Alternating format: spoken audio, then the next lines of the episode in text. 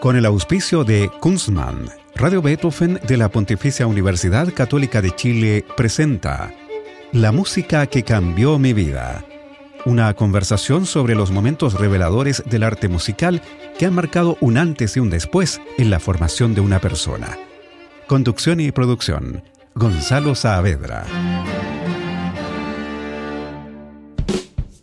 Hacer una cerveza craft requiere de tiempo, maestría, ingredientes de primer nivel y mucha pasión.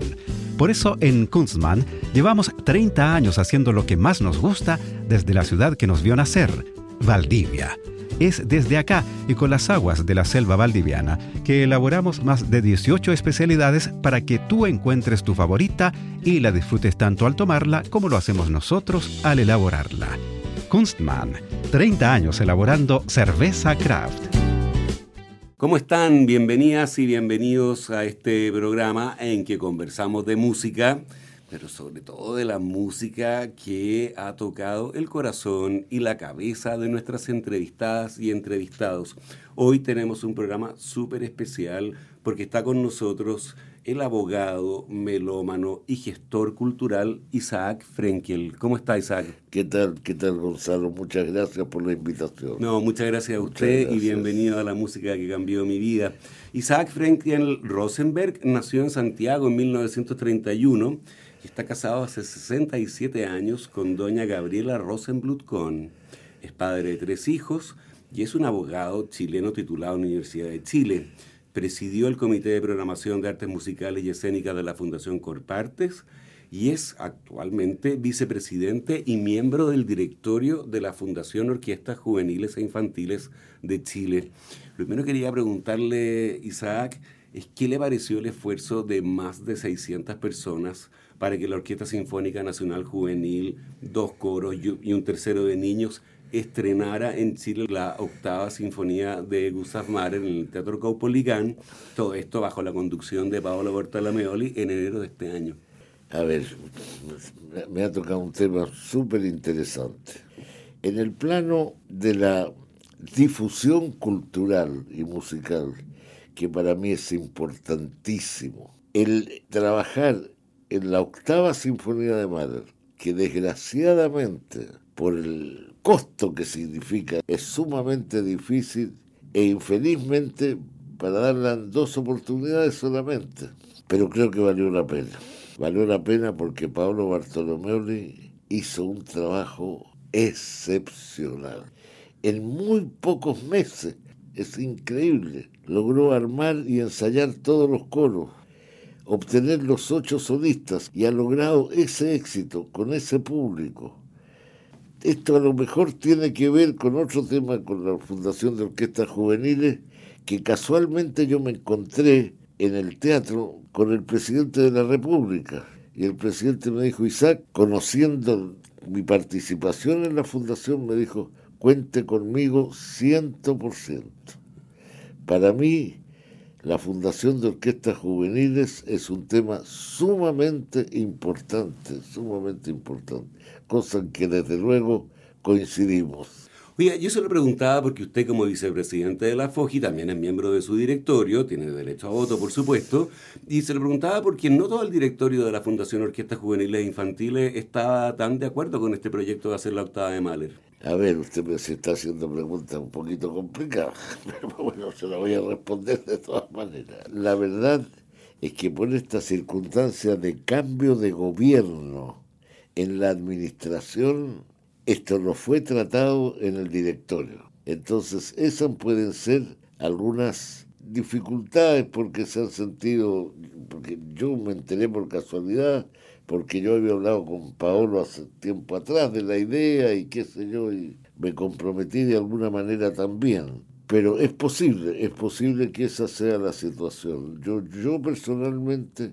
no he escuchado críticas especialmente graves para la, la producción de esta obra. Ahora, en general, en general, cosa que me preocupa, por cierto, es que la fundación todavía no puede recuperar su ritmo, su ritmo normal con esta dificultad porque la decisión del programa del presidente de la República era es o era eliminar la secretaría que, dependía de la presidencia y que manejaba cinco o seis fundaciones claro, la coordinación sociocultural distinta, claro. Entonces, eh, así en un momento determinado se nos informó a nosotros y yo levanté la voz inmediatamente para oponerme. En una actitud un poquito avesada, porque era muy difícil si por una parte legítimamente Irina Caramanos quería dejar eh, la moneda, estaba en su derecho, su ser humano y una mujer inteligente. Pero por otra parte, observaba también una cierta ideologización de estas decisiones. A mí en general en la cultura, la libertad es un tema fundamental. Y la preocupación de que quieran absorberse todo lo que tiene que ver con la cultura, que en general, y absorberla el Estado, a mí me recuerda malas experiencias en el mundo y muy cercanas. De tal manera que yo allí tuve una posición y creo que logré, como le explicaba, convencer a, los directores y finalmente en cuando se debía tomar la discusión para la reforma de los estatutos, quién iba a quedar a cargo de la Fundación de Orquestas Juveniles, en definitiva se aprobó que siga al amparo de la moneda. O sea, eso es lo que, lo que podemos decir hoy, que la, la FOGI va a seguir al amparo de la moneda y no va a ser parte o depender de un ministerio, por ejemplo. A ver, como yo tengo muchos años quiero y mucha experiencia, quiero decirle que eso está convenido y está resuelto. Pero observo que hay demasiado tiempo que no se ha discutido, que se deja estar pasar el tiempo y no se ha discutido ya la redacción definitiva de los estatutos, porque es muy sencillo todo lo demás. ¿Y, ¿Y, cuál va a ser la contraparte en el gobierno? ¿Va a haber una persona especialmente designada para eh, ser contraparte de la FOGI? A ver, estamos al mes, en el mes de mayo. En el mes de octubre o noviembre del año pasado, ya Irina, que se ha esforzado por resolver el tema, ella decía yo dejo la presidencia el primero de enero, pero en el hecho no ha dejado la presidencia y sigue presidiéndola. O sea, si usted me pregunta hoy día, ¿quién es el presidente de la fundación? Irina Caramanos. Claro, es lo que sale en la página web si no la O si no, o si no, estamos al garete, lo que es peor todavía. Entonces, ¿qué sabe usted? ¿Se va a designar una persona para reemplazar a Irina Caramanos? La, el acuerdo es que el, que va a reemplazar a Irina va a ser una persona designada por el presidente de la República que tiene que contar con la aprobación del directorio. Ah, eso es. Muy bien, muchas gracias por aclarar este punto que es súper importante. Están comprometidas las vías de muchos niños y jóvenes en estas decisiones, más de 500 orquestas ah, en todo Chile. Mira, Gonzalo, hoy día no cabe ninguna duda que en nuestro país lo más importante es salvar a nuestra niñez del drama de la droga y sus consecuencias. Una película argentina que yo vi hace unos años, Elefante Blanco se llama la película. En un momento determinado, al final de la película, un niño sale de allí con una pistola en la mano a enfrentarse con los carabineros y les dice, ¿Qué hacen aquí? Mi padre trabaja honradamente, vende, trae el bienestar para mí, para mi familia, para la gente del barrio. Tenemos médicos, tenemos de todo. ¿Qué quieren de nosotros? Nosotros somos los buenos y ustedes son los malos. Esa frase es dramática. Mi sueño, que en vez de cada grupo, juntas malévolas de, niños de los barrios, que sean orquestas juveniles. Y eso es lo que tenemos que intentar. Oye, Isaac, ¿qué le parece que empecemos a revisar la lista de música que usted eligió para este programa? ¿Cómo no? En primer lugar, esto tiene que ver con su recuerdo de infancia, la oración de los difuntos que está dedicado especialmente a los 6 millones de judíos fallecidos en la Shoah, cantado por Sholem Katz. Cuéntenos cuál es la historia, cuál es su historia con esta, con esta música. A ver, mi primer acceso a la música fue la música litúrgica que yo escuchaba todas las tardes o las noches cuando llegaba mi papá del trabajo a poner sus discos de vinilo, por cierto, dándole cuerda a la vitrola, con música litúrgica. Su papá era judío ucraniano, ¿no así? Su mamá venía de Odessa. Así es. Me tomaba un vaso de té todas las noches, chupando el azúcar Prokuski como lo hacen los rusos. ¿Por qué elegí a Katz? Porque tiene la importancia de haber grabado el Elmo Rajame, que es la oración que se recita en cada oportunidad que hay, desde luego, un velorio, pero dedicado a Auschwitz, a Majdanek y a Treblinka, los principales campos de concentración durante la dramática carnicería nazi.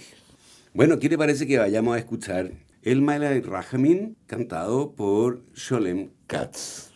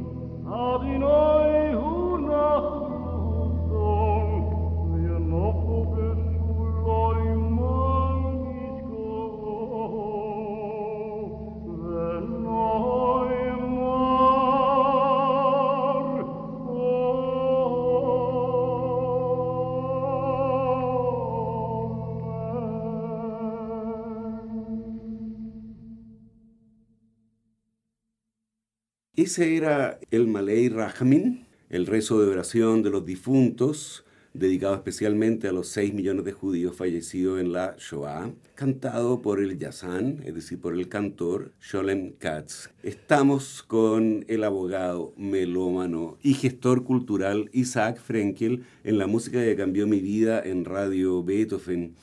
Isaac, sabemos que desde muy joven usted ocupó cargos importantes de representación de la comunidad judía, tanto a nivel local, nacional, como también internacional, y que también, siendo eh, estudiante de Derecho en la Universidad de Chile, compañero de Orlando Letelier, fundaron juntos el Centro de Arte y Cultura de la Facultad de Derecho de la Universidad de Chile. ¿Fue su primer emprendimiento cultural? Sí, yo creo que sí. Estaba en segundo año de la Escuela de Derecho y con Orlando convinimos, ¿por qué no intentamos formar con mi experiencia que había tenido en el Instituto Nacional? Así es. Usted había sido también dirigente del Instituto Nacional. sí, presidente, del gobierno estudiantil del Instituto Nacional con el orgullo de haber sido, de haber organizado la primera huelga en la historia del instituto pero esa huelga fue para defender un profesor, no para destruir el colegio.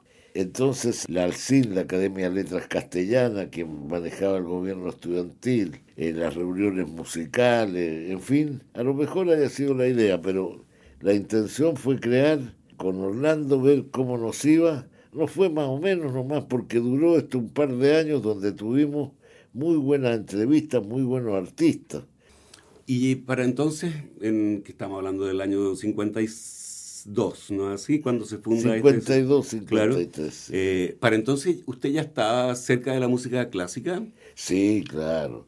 Tipo nueve o diez años ya, ya escuchaba por mi cuenta música clásica con mi primo Abraham Frenkel, que él, este, él tocaba, estudiaba medicina, pero tocaba violín en la orquesta del conservatorio que dirigía Víctor Teba, nos juntábamos todos los días después de almuerzo y a las 2 de la tarde, si mal no recuerdo, nos íbamos al dormitorio para escuchar la radio y ahí escuchábamos y cantábamos y, y musicalizábamos y a veces cantábamos los dos, hacíamos el concierto, doble concierto de Bach, él hacía el primer violín, yo hacía el segundo, o la sinfonía concertante de Mozart, él hacía el violín, yo hacía la viola, en fin, y así, y claro, y ya de aquella época padre me dieron la plata para comprarme los primeros discos que compré, que fueron el concierto para violín de Max Bruch y el concierto para violín de Mendelssohn, los compré muy baratos y fueron los primeros discos que yo, yo llegué a tener. Muy bien. ¿Qué le parece que sigamos con su selección musical? ¿Cómo no? Es el Requiem de Mozart. Varios entrevistados en este programa han elegido esta obra que es fundamental para todos los que nos gusta la música, desde luego. Pero usted eligió un número que no habíamos puesto todavía en este programa y que es el famoso Lacrimosa.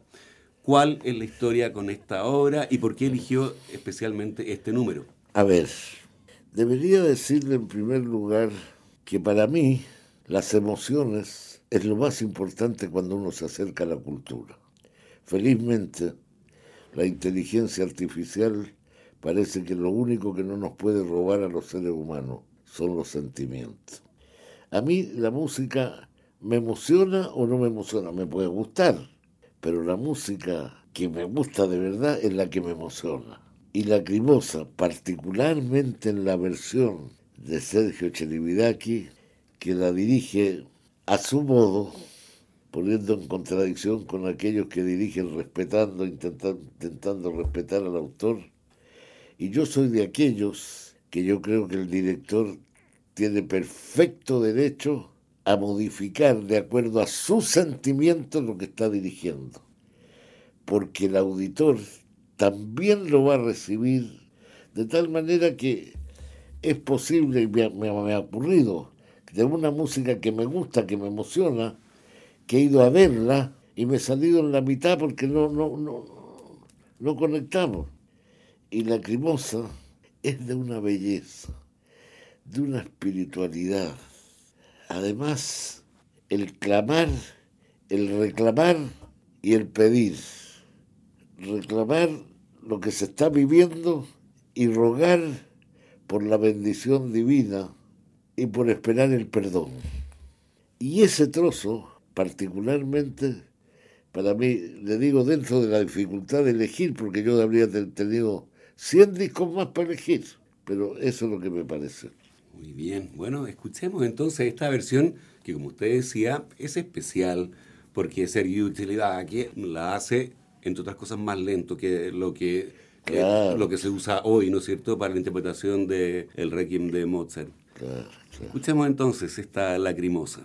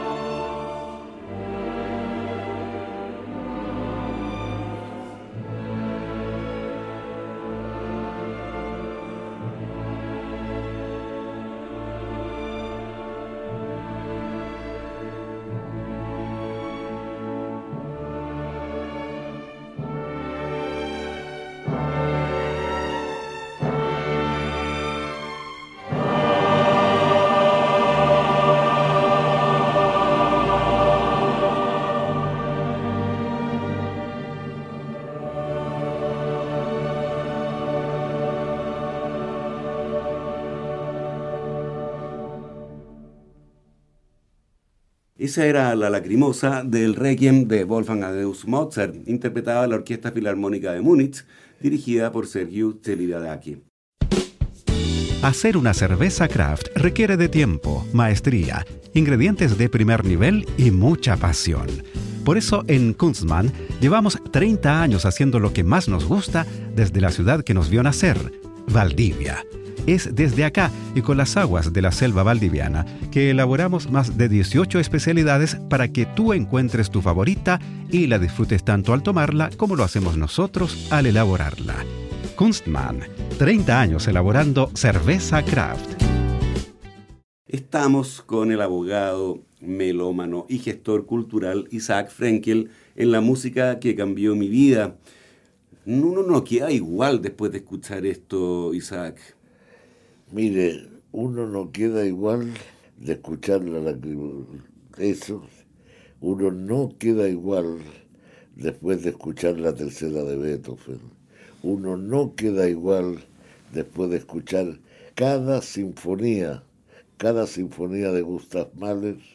Y he descubierto yo no me dedico a buscar autores nuevos, no estoy muy involucrado en la música moderna, pero descubrí sin querer, que lo descubrí yo, para la otra gente existe hace mucho tiempo, un músico estonio que se llama... Arvo Pert. Pert, que lo he encontrado extraordinario, extraordinario en su última música, después de haber sobrevivido las restricciones que le imponía el régimen nazi, el régimen comunista después, y prácticamente los cinco años en que se retiró y, se, y creía que no iba a poder escribir nunca más una nota. Y es extraordinario. Cada vez que uno escucha una pieza nueva de música, es algo que aprende con los sentimientos. Bueno, ¿qué le parece que vayamos a la siguiente, que seguro que, también la aprendió con sentimientos, y es la Sinfonía número 3, Heroica de Ludwig van Beethoven, una sinfonía completada y estrenada en 1805 y que supuso un cambio total en cómo se concebía la forma sinfonía hasta ese momento. Dicen que Haydn asiste al estreno privado y dice, esto es completamente nuevo. Pero ¿cuál es su historia, Isaac, con esta obra? A ver, es para mí puede resultar un poquito difícil explicarlo. Creo que la música de aquella época, la barroca y la anterior, en general se componía para el clero, para las clases pudientes, había que agradecerles a ellos. En el caso de, en el caso de Beethoven, Beethoven rompe desde el punto de vista sociológico con la música al precio del que lo paga o del que sostiene al músico. ¿Qué es lo que ocurre con la tercera? Que la tercera, Beethoven, a lo mejor influido por lo que sé la, la historia de él, este era partidario de la Revolución Francesa, se sentía muy comprometido, quería a Napoleón, porque había liberado Europa y era hasta este momento un demócrata, en un momento determinado se transforma en un emperador. Beethoven rompe y le, quita el nombre a su sinfonía, rajando incluso, rompiendo el lápiz, y decide escribirle o escribir su música para todos los seres humanos. Y eso se siente en la música hay como una liberación, como una explosión. Por eso me gusta, y podría ser con la misma visión la quinta, y que hablar de la novena, pero eso ya entramos en otro. Donde el coro canta Ale Menschen, de hecho, todas, todas las personas. Y me gusta además la novena cambiándole la palabra de, alegría por libertad. Muy bien. Vamos a escuchar los primeros minutos del primer movimiento Alegro con brío de la Sinfonía número 3, Heroica, de Ludwig van Beethoven. La versión que eligió Isaac es la de la Orquesta Filarmónica de Berlín, dirigida por Herbert von Karajan.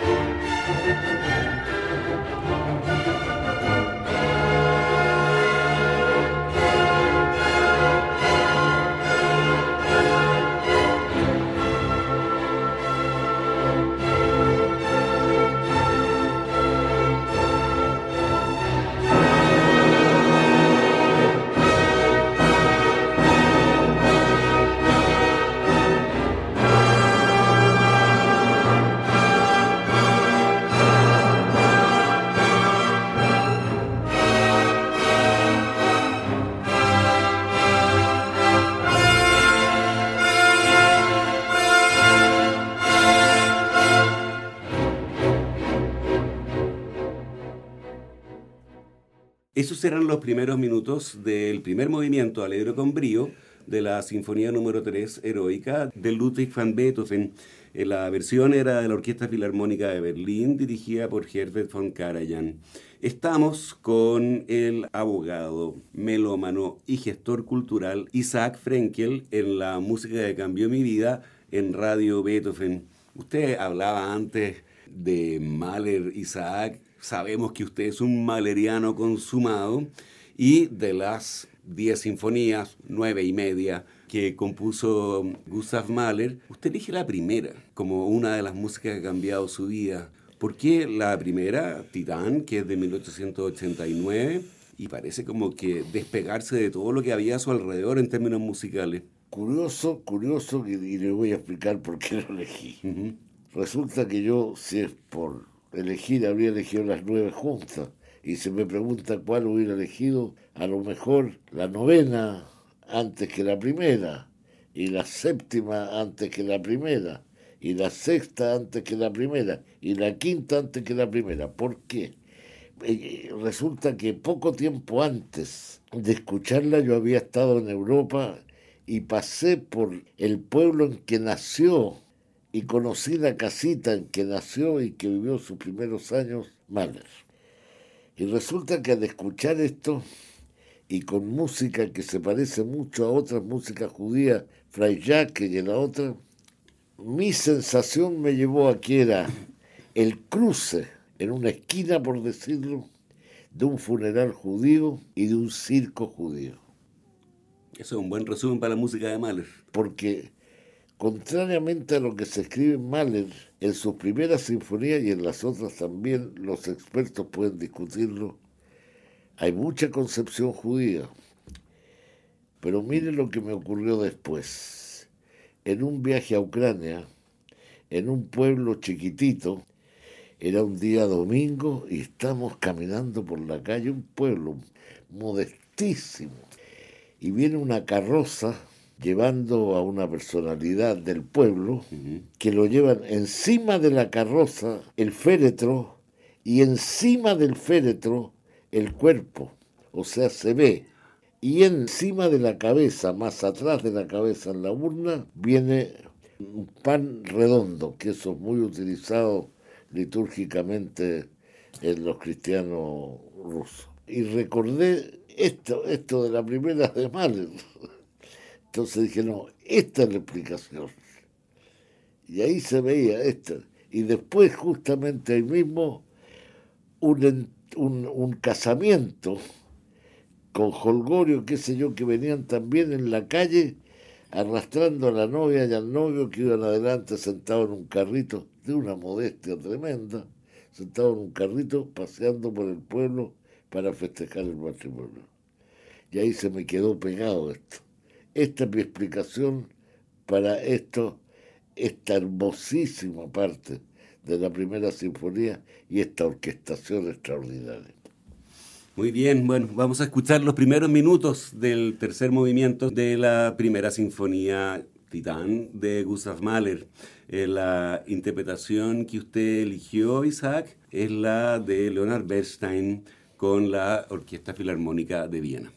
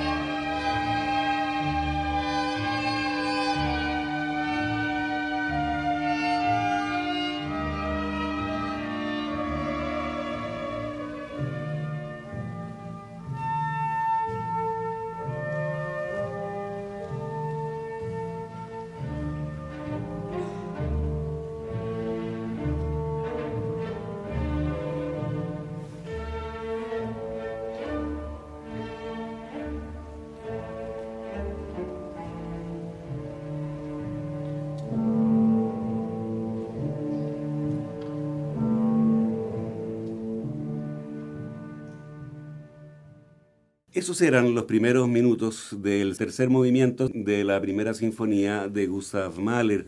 La interpretación era de la Orquesta Filarmónica de Viena, dirigida por Leonard Bernstein.